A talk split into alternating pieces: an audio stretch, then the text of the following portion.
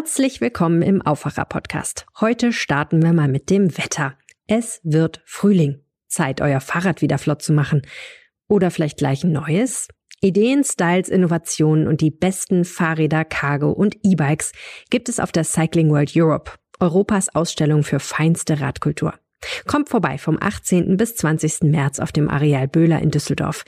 Mehr Infos zum Programm gibt's auf cyclingworld.de und das ausführliche Wetter gibt's natürlich gleich am Ende dieser Episode. Die Idee war eine Zeit lang, denke ich, ist auch sehr menschlich, dass man so sehr gehofft hat, dass zumindest Corona sich auch mit all den schrecklichen Folgen für Wirtschaft, für Gesellschaft, für Kinder sich irgendwie verflüchtigt. Aber leider tut das Virus einfach der deutschen Politik diesen Gefallen nicht. Also doch kein Freedom Day am 20. März. Die Corona-Zahlen sind einfach viel zu hoch. Morgen gibt es eine neue Bund-Länder-Konferenz dazu und warum sich wieder ein neuer Flickenteppich ankündigt, das berichtet unsere Kollegin aus Berlin. Ich bin Florian Pustlauk. Hi. Rheinische Post Aufwacher. News aus NRW und dem Rest der Welt. NRW-Ministerpräsident Hendrik Wüst wird jedenfalls maximal aus einem Hotelzimmer in Jerusalem an dieser Schalte teilnehmen können. Er wurde während seiner Israelreise positiv auf Corona getestet. Ja, so schnell kann es gehen derzeit. Wie Wüst NRW jetzt aus der Quarantäne regiert und worum es eigentlich bei diesem Israel-Besuch gehen sollte, das hört ihr später hier im Podcast. Und bevor wir starten, gerne nochmal der Hinweis, dass ihr uns eine Bewertung dalassen könnt in eurer Podcast-App. Das geht ganz schnell. Zum Beispiel könnt ihr bei Spotify einfach Sterne vergeben, ganz anonym und blitzschnell, das würde uns freuen. Wir beginnen mit den Meldungen aus Düsseldorf und die kommen heute von meinen Kollegen von Antenne Düsseldorf. Hallo. Schönen guten Morgen. Ich bin Annalena Günther aus dem Antenne Düsseldorf Team und das sind einige unserer Düsseldorf Themen, über die wir heute auch im Radio berichten werden. Auch hier bei uns in Düsseldorf kommen weiterhin Menschen an, die vor dem Krieg in der Ukraine geflüchtet sind. Laut einer Stadtsprecherin sind es inzwischen knapp 3500. Die Mehrheit von ihnen ist hier in Düsseldorf in Notunterkünften untergekommen. Details hat Antenne Düsseldorf Reporterin Alina Liatz. Auch Privatpersonen bieten immer wieder Platz an. Über 200 Mails sind bei der Stadt bereits eingegangen. Damit die geflüchteten Menschen bestmöglich vor Corona geschützt werden, wird ihnen eine Impfung angeboten. Fast alle würden dieses Angebot auch annehmen, so ein Stadtsprecher. Auch direkt an der Messehalle 6, wo einige Geflüchtete untergekommen sind, wird heute direkt geimpft. Die Impfung ist kostenlos. Ein brutaler Überfall auf eine Familie aus Stockholm beschäftigt heute Abend Aktenzeichen XY im ZDF. Die Familie war im Dezember 2020 in ihrer Wohnung auf der Begonienstraße ausgeraubt worden. Für die Ergreifung der Täter wurde eine hohe Belohnung ausgesetzt. Antenne Düsseldorf-Reporter Marc Pesch hat die Einzelheiten. Die Tat hatte sich am Abend des 16. Dezember 2020 ereignet. Das war ein Mittwoch.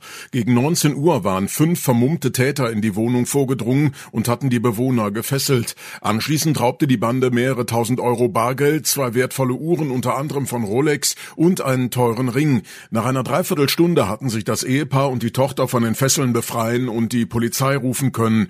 Bei den Tätern soll es sich um Südosteuropäer handeln. Für ihre Ergreifung wurden 10.000 Euro Euro Belohnung ausgesetzt. Mit zahlreichen Maßnahmen will die Stadt das Radfahren für uns noch attraktiver machen. Im Verkehrsausschuss werden heute die einzelnen Bausteine vorgestellt. Antenne Düsseldorf-Reporter Dennis Krollmann hat den Überblick. Eigene sichere Radwege oder zumindest markierte Spuren, das ist auch 2022 wieder ein wichtiges Ziel in der Verkehrspolitik. Dabei werden Lücken geschlossen wie auf der Eulerstraße oder ganz neue Strecken erschlossen. So soll ab Ende des Jahres für 15 Millionen Euro eine Nord-Süd-Route entstehen, von der alten Flughafenstraße bis zum Südring.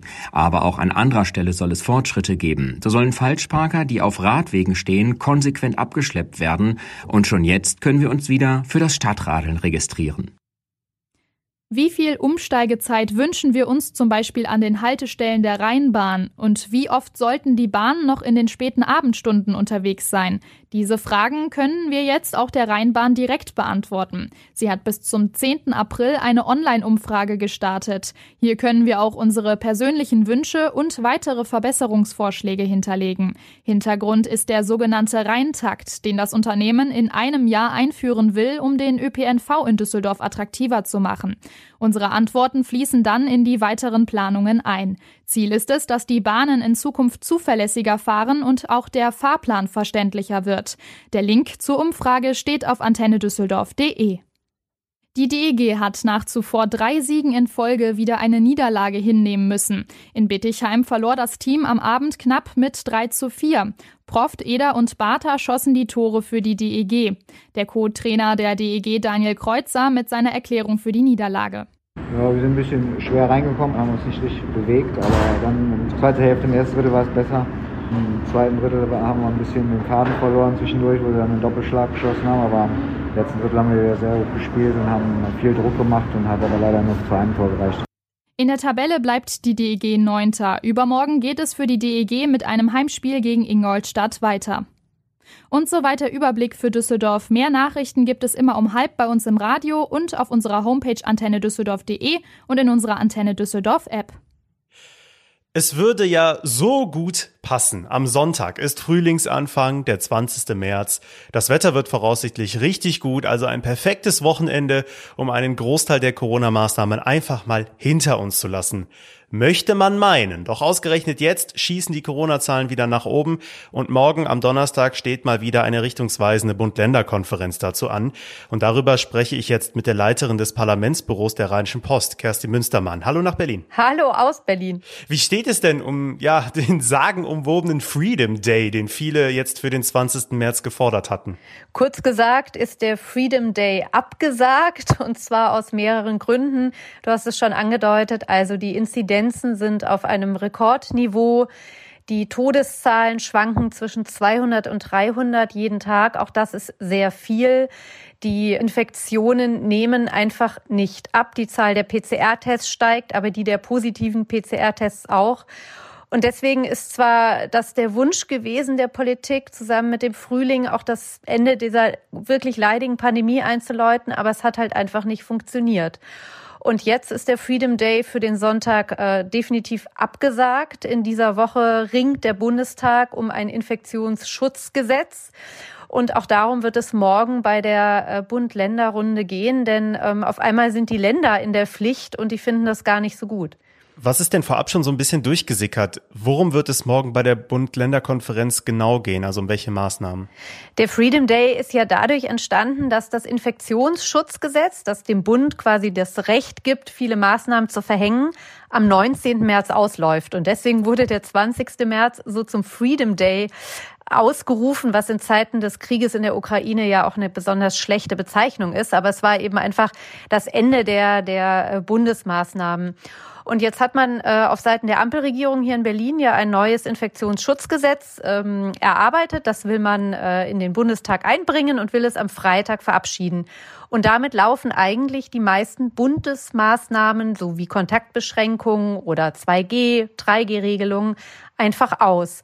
Und jetzt wird es darum gehen, dass die Länder äh, am Donnerstag nochmal ganz deutlich machen, was sie denn noch gerne in diesem Gesetz verankert hätten. Also, dass man eben etwa doch hineinschreibt, wo es noch verbindliche Maskenpflichten geben kann. Denn jetzt bisher steht nur drin, in der Bahn vor allem und äh, nicht etwa im Supermarkt.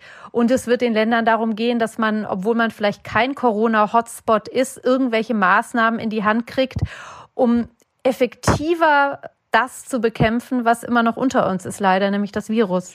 Was die Regeln jetzt speziell hier in NRW angeht, müssen wir auch noch auf Montag warten. Dann soll die neue Corona-Schutzverordnung hier für unser Bundesland kommen. Jetzt sprechen ja einige Länder auch darüber, die jetzigen Maßnahmen nochmal zu verlängern, zum Beispiel bis Anfang April. Aber wir steuern ja auch auf die nächsten Rekorde bei den Infektionszahlen zu. Müsste man nicht jetzt eigentlich auch eine Kehrtwende machen und sagen, die Lockerungen von Anfang März, die waren eigentlich schon zu viel? Ja, das ist interessant, das Thema äh, Anfang April, du hast es angedeutet. Das ist jetzt so ein bisschen das äh, Hintertürchen, denn es gibt eine Übergangsfrist. Bis zu diesem Zeitpunkt, bis zum 2. April, laufen diese Maßnahmen äh, aus, aber in dieser Zeit sind sie also quasi noch gültig und genau diese Zeit wollen die Länder jetzt nutzen, um sich zu beraten und ehrlich gesagt auch ein bisschen das Prinzip Hoffnung anzuwenden. Möglicherweise haben wir jetzt also eine neue Welle bereits wieder überschritten. Ähm, es gibt gewisse Faktoren, die darauf hindeuten. Die Zahl der äh, Hospitalisierung, also die Zahl der Krankeneinweisungen, ist nach wie vor nicht so hoch. Und in den Länderparlamenten äh, gibt es etwas die Hoffnung, dass man sagt, gut, vielleicht ist das jetzt noch mal ein kurzes Anziehen und dann sagt es aber wieder ab bis Anfang April, denn wenn wir ehrlich sind, irgendwann im April ist Ostern und die Vorstellung, dass wir das wie letztes Jahr auch haben, dass es also Diskussionen um eine Osterruhe gibt oder wieder in Verschärfungen im Tourismus, das will sich wirklich niemand mehr vorstellen. Und ganz wichtig, und das finde ich ist auch ein Argument, dass man schon mit Augenmaß jetzt äh, Öffnungsschritte beschreitet. Wir haben eine Impfung, die schützt vor schweren Verläufen. Und würde die Impfkampagne noch ein wenig mehr Leute erreichen, dann wäre viele Diskussionen, könnte man sie weglassen. Jetzt frage ich mich auch, wenn man sich mal so umhört und umschaut, nicht nur im privaten Umfeld, sondern von mir aus auch überregional, Wann wird denn der Zeitpunkt kommen, wo zum Beispiel auf so Maßnahmen wie Quarantäne verzichtet wird, gerade auch um die Wirtschaft auf Trab zu halten, weil viele Firmen, die kommen bei den hohen Infektionszahlen personell auch immer wieder an ihre Grenzen? Das stimmt. Ähm, die Wirtschaft ist auch einer der Akteure, die vor allem verlässliche Regeln anmahnt. Also wenn es nach der Wirtschaft ginge, hätte man das Infektionsschutzgesetz gerne noch äh, vielleicht einen Monat beibehalten, einfach um Verlässlichkeit zu haben. Aber äh, um Quarantäneregeln aus Sicht von Karl Lauterbach, äh, wenn man krank ist, dann darf man keine weiteren Menschen treffen. Deswegen wird es diese Quarantäneregeln sicher noch eine Zeit lang geben. Und das sehen auch die Länderministerpräsidenten nicht anders. Hm. Jetzt nach zwei Jahren Pandemie und natürlich auch zwei Jahren Corona-Politik hast du in Berlin viel Erfahrung gesammelt natürlich. Was erwartest du jetzt von den kommenden Wochen in Deutschland? Droht uns wieder ein völlig unübersichtlicher Flickenteppich? Der Flickenteppich ist in dem neuen Infektionsschutzgesetz sozusagen vorprogrammiert. Denn die Idee ist ja, und äh, Karl Lauterbach hat das selber äh, gesagt, das sei auch seine Idee gewesen, das sei nicht nur eine, ein Zugeständnis an den Koalitionspartner FDP gewesen, dass man äh, äh, Maßnahmen freigibt für sogenannte Corona-Hotspots. Die sind aber nicht genau definiert. Das heißt, es gibt keine verbindliche Regelung, was ist denn eigentlich ein Hotspot? Mit dem Ergebnis, dass jedes Bundesland das für sich selber definieren kann und wird. Und in dem einen Land müssen die Schüler dann noch Maske tragen, in dem anderen nicht. Äh, wenn an Ostern äh, Bürger aus Deutschland in andere Bundesländer reisen, wird man sich umgucken und denken, oh halt, hier ist aber etwas äh, noch gar nicht möglich, was bei mir zu Hause schon völlig an der Tagesordnung ist. Unterm Strich Lockerung ja, aber das jetzt einfach aus der Hand zu geben aus Bundessicht ist ein Fehler in meinen Augen. Das klingt irgendwie frustrierend, muss ich sagen oder? Die Politik ist ja leider gerade getrieben von zwei Riesenkrisen, nämlich immer noch Corona. Und das Bedürfnis ist, glaube ich, so riesengroß, dass man das so gerne loswerden würde angesichts der noch viel größeren Krise, nämlich des, des schrecklichen äh, Ukraine-Kriegs, des Angriffs von Russland auf die Ukraine mit all den Implikationen, die das hat. Und die Idee war eine Zeit lang, denke ich, ist auch sehr menschlich, dass man so sehr gehofft hat, dass zumindest Corona sich auch mit all den schrecklichen Folgen für Wirtschaft, für Gesellschaft, für Kinder sich irgendwie verflüchtigt. Aber leider tut das Virus einfach äh, der deutschen Politik diesen Gefallen nicht. Und man kann es nur immer wieder sagen, der Impfstoff ist da. Wenn die Leute sich nicht selber impfen lassen, dann wird es auch ähm, noch weiter unter uns bleiben. Vielen Dank für deine Infos, Kerstin Münstermann. Sehr gern. Mehr dazu findet ihr bei uns in den Show Notes und der Hinweis, dass es bei der Bund-Länder-Konferenz natürlich auch zu einem großen Teil um den Umgang mit Ukraine-Geflüchteten gehen wird. Schaut gerne jederzeit auf RP Online, dort findet ihr viele Berichte rund um den Ukraine-Krieg und dessen Folgen. Wie schnell das in diesen Tagen mit einer Corona-Infektion gehen kann, das erlebt auch NRW-Ministerpräsident Hendrik Wüst selbst, denn der regiert derzeit aus einem Hotelzimmer in Jerusalem. Er hat sich auf seinem Israel-Besuch mit Corona angesteckt. Wir sprechen jetzt mit Martin Kessler, Leiter des Politikressorts der Rheinischen Post, der Wüst und seine Delegation auf dieser Israel-Reise begleitet. Deswegen bitten wir die Tonqualität auch etwas zu entschuldigen. Hallo Martin. Hallo. Wo erreichen wir dich gerade? Ich bin jetzt gerade in Tel Aviv, der ähm, Geschäftsmetropole Israels und habe einen Blick auf die Skyline dieser Stadt ähm, und kann auch sogar das Meer im Hintergrund sehen. Dann kannst du diese Israel-Reise auf jeden Fall etwas mehr genießen als Hendrik Wüst, nehme ich mal an. Wie geht's denn dem NRW-Ministerpräsidenten? Es geht ihm soweit gut, nach eigenen Angaben. Er hat am Sonntag, wie wir alle, diesen obligatorischen Test am Flughafen gemacht, um halt da früher rauszukommen. Macht nur noch einen zweiten Test, der einen dann befreit tatsächlich. Aber am Montag hat sich herausgestellt, dass der erste Test positiv war. Und dann musste er nochmal einen Test machen, der war auch positiv. Also insgesamt drei Tests, einen negativ, zwei zwei positiv, aber das reicht dann aus. Und dann muss er sich nach ähm, Auflagen der israelischen Gesundheitsbehörden in Isolation begeben und hat also nur noch ganz beschränkten Kontakt nach außen. Das ist schon etwas kurios, weil NRW wird jetzt fürs Erste aus dem berühmten Jerusalemer King David Hotel regiert. Wie kann ich mir das vorstellen? Das muss man sich so vorstellen, dass ähm, der Ministerpräsident in einem Hotelzimmer ist, dieses Hotelzimmer nicht verlassen darf. Das Essen wird ihm gebracht und den ähm, einzigen Kontakt zur Außenwelt hat er über sein Smartphone und über sein iPhone, über sein ähm, iPad. Und nach draußen kann er eigentlich nur schauen, indem er aus dem Fenster rausguckt. Er darf das Hotel nicht verlassen und ist aber arbeitsfähig und ähm, kann eben über Smartphone, iPad und so weiter mit der Außenwelt kommunizieren. Wie sieht das denn jetzt auf den offiziellen Terminen aus, die gebucht wurden vorab? Gibt es jemanden, der Hendrik Wüst vertritt? Ja, und zwar der Staatssekretär Marc Speich vertritt ihn. Der, der, ist Leiter der Landesvertretung Nordrhein-Westfalen in Berlin und in Brüssel und er macht den Job sehr gut. Ähm, er ist sehr gewandt, er spricht sehr, sehr gut Englisch, ist auch witzig, trotzdem zurückhaltend. Also insofern haben die ähm, einzelnen Stationen, wo wir eigentlich zusammen hingehen sollten mit dem Ministerpräsidenten, ähm, einen sehr guten Ersatz gefunden. Sind natürlich immer ein bisschen enttäuscht, weil halt nicht der Ministerpräsident selbst da ist, aber das ist natürlich verständlich, weil er sich infiziert hat. Es ist ja tatsächlich auch die erste außereuropäische Reise von Hendrik Wüst als NRW-Ministerpräsident. Worum sollte es bei dieser Reise gehen? Es geht um die besonderen Beziehungen jetzt nicht zwischen Deutschland und Israel, sondern zwischen Nordrhein-Westfalen und Israel. Die sind nämlich noch mal mehr besonders, aber nicht so sehr wegen der Vergangenheit, sondern ähm, vor allem, weil sich zwischen Nordrhein-Westfalen und ähm, Israel eine sehr enge Wirtschaftskooperation ähm, gebildet hat, die sich jetzt auch auf kulturelle, wissenschaftliche, ökologische Fragen ähm, ausgedehnt hat. Wir haben zum Beispiel einen Fluss besucht, den Zipori-Fluss, der ähnlich wie die Emscher in Nordrhein-Westfalen völlig verschmutzt waren. Und da wurden dann gegenseitige Erfahrungen ausgetauscht. Und das ist wirklich hochinteressant.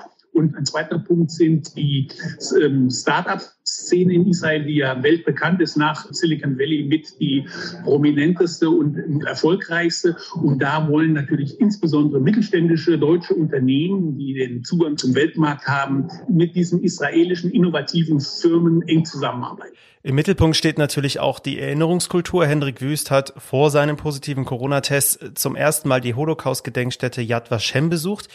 Du warst dabei. Wie hast du das erlebt? Ja, ich finde, das hat er sehr gut gemacht. Er hat sich, er hat eine, wir hatten eine sehr, sehr gute Leiterin, die uns durch die Ausstellung ähm, geführt hat und sehr eindringlich anhand von Einzelbeispielen. Yad Vashem ist ja praktisch aus der Sicht der Opfer, aus der Sicht der Millionen Opfer. Sechs Millionen Juden wurden von den Nazis umgebracht, darunter, was man vielleicht nicht immer weiß, 1,5 Millionen Kinder. Und sie hat sehr an Einzelschicksalen das aufgezeigt, was das bedeutete, dieser Massenmord, also nicht nur die Zahlen. Und davon war Wüst sehr beeindruckend. Ich finde, er hat auch die richtigen Worte gesprochen. Er hat als ersten Satz gesagt, jeder Name zählt. Und ich glaube, genau darauf kommt es an. Und er zeigte sich wirklich berührt, bewegt. Und natürlich hat er auch ein gewisses Schamgefühl gehabt, weil es ja immerhin im deutschen Namen geschehen ist. Ich finde, er hat das ähm, sehr der Situation angemessen diesen Termin gemacht. Und das war wirklich ein besonderer Termin. Vielen Dank, Martin Kessler, und viele Grüße nach Tel Aviv. Ja, danke auch nach Deutschland.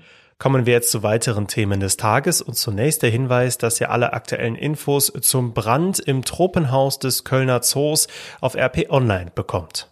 Zwei schwere Verbrechen sorgen derzeit für Aufregung in NRW. Zum einen wurde bestätigt, dass es sich bei der in einem Krefelder Keller eingemauerten Frauenleiche um die vermisste Anna S. aus Gelsenkirchen handelt. Das wurde jetzt bestätigt. Der Fall ist bislang als Mord ohne Leiche bekannt gewesen.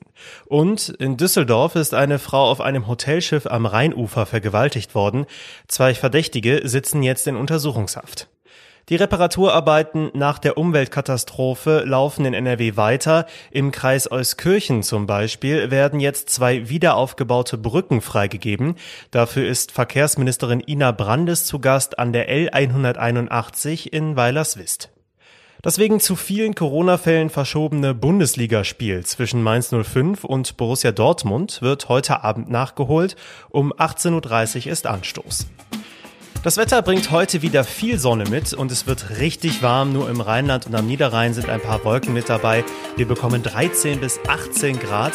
Morgen kühlt es sich dann wieder etwas ab. Es kann hier und da auch regnen. Richtung Ende der Woche wird es aber wieder richtig frühlingshaft. Das war der Aufwacher für Mittwoch, den 16. März 2022 mit mir, Florian Pustlauk. Ich wünsche euch jetzt noch einen schönen Tag. Macht's Mehr gut. Mehr Nachrichten aus NRW gibt's jederzeit auf RP Online. rp-online.de. Eine kurze Botschaft von unserer Kollegin Lilly Stegner. Hi, ich bin Lilly und ich bin Journalistenschülerin bei der Rheinischen Post. Der größte Vorteil daran, die Ausbildung bei der Rheinischen Post zu machen, ist, dass man NRW nochmal auf eine ganz neue Art und Weise kennenlernt. Ich lebe selbst seit zehn Jahren in NRW und habe richtig viele Ecken kennengelernt, von deren Existenz ich vorher noch nicht mal wusste. Ich bin Journalistenschülerin bei der Rheinischen Post, weil man da ganz viele verschiedene Sachen machen kann. Man kann Podcasts machen, man lernt richtig gute Artikel zu schreiben, man lernt, wie man die guten Geschichten in NRW direkt vor der Haustür findet und man lernt auch ganz viele tolle Leute kennen. Werde auch du Teil unseres Redaktionsteams. Als Journalistenschülerin oder Journalistenschüler bei der Rheinischen Post. Jetzt bewerben rp-online.de slash js22.